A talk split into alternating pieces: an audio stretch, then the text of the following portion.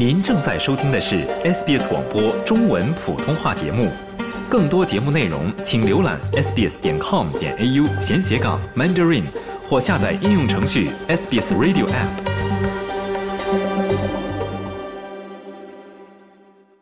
救援人员在土耳其和叙利亚的受灾地区继续进行搜索，国际援助也继续抵达。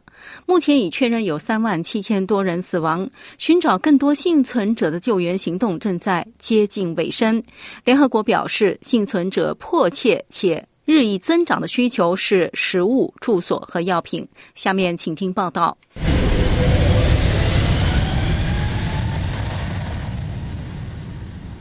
这架从墨尔本起飞的航班正在前往地震灾区的途中，机上载有来自澳大利亚的人道主义援助。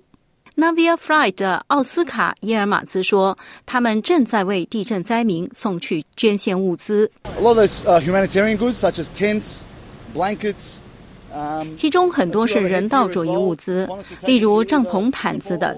澳洲航空将把它们运送到新加坡或者丹巴萨，然后土耳其航空公司将从那里通过伊斯坦布尔运到阿达纳。除了人道主义援助，澳大利亚已经在当地设立了灾难响应小组。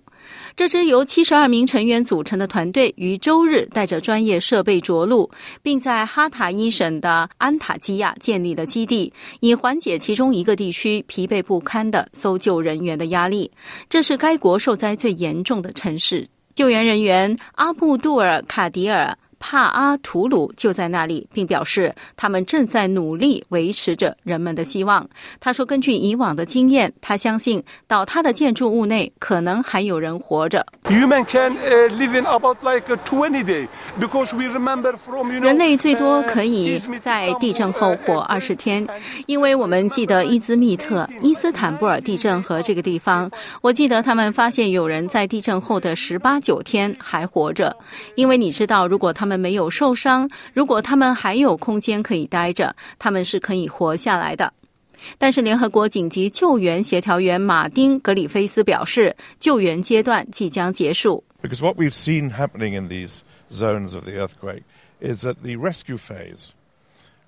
因为我们在这些地震区看到的情况是，救援阶段是救援人员将活人从废墟中拖出来，并找到死在废墟中的人。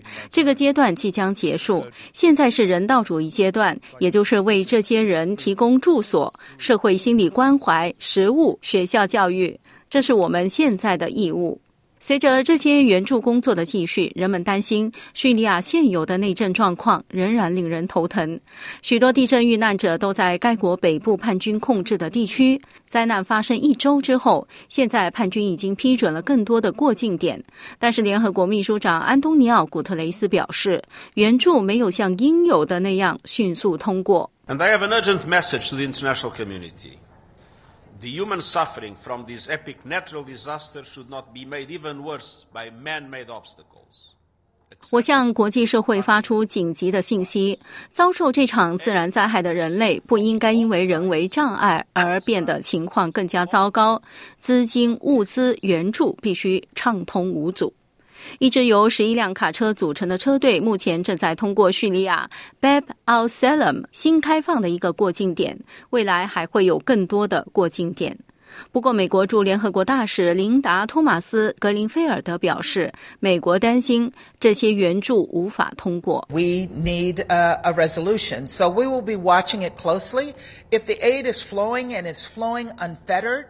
我们需要一个解决方案，所以我们将密切关注。如果援助畅通无阻，非政府组织和联合国能够不受阻碍的进入，有需要的人能够得到他们需要的援助，那很好。但我们必须拭目以待。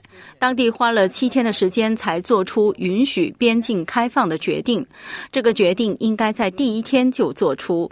联合国仍未因此而气馁。加济安泰普人口基金办公室代理负责人费德里卡·巴顿说：“他特别关心妇女和女童的健康。” I am now in Rianli at the Turkey-Syria border. We just loaded two trucks. 我现在在土耳其和叙利亚的边境。我们刚刚用两辆卡车装载了药物和物资。这两辆卡车现在正启程前往叙利亚西北部。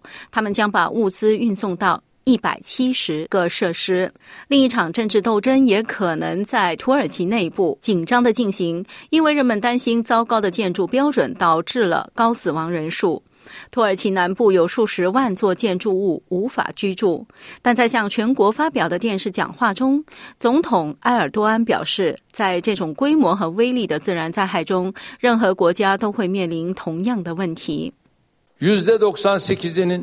The fact that 98% of the buildings that have collapsed in the latest disaster 在最近一次灾难中倒塌的建筑物中，百分之九十八是一九九九年以前建造的。这一事实向我们展示了我们在建筑标准化和检查方面取得的进步，但这也提醒我们，我们需要更加严格。喜欢、分享、评论，欢迎您在 Facebook 上关注 SBS 普通话页面。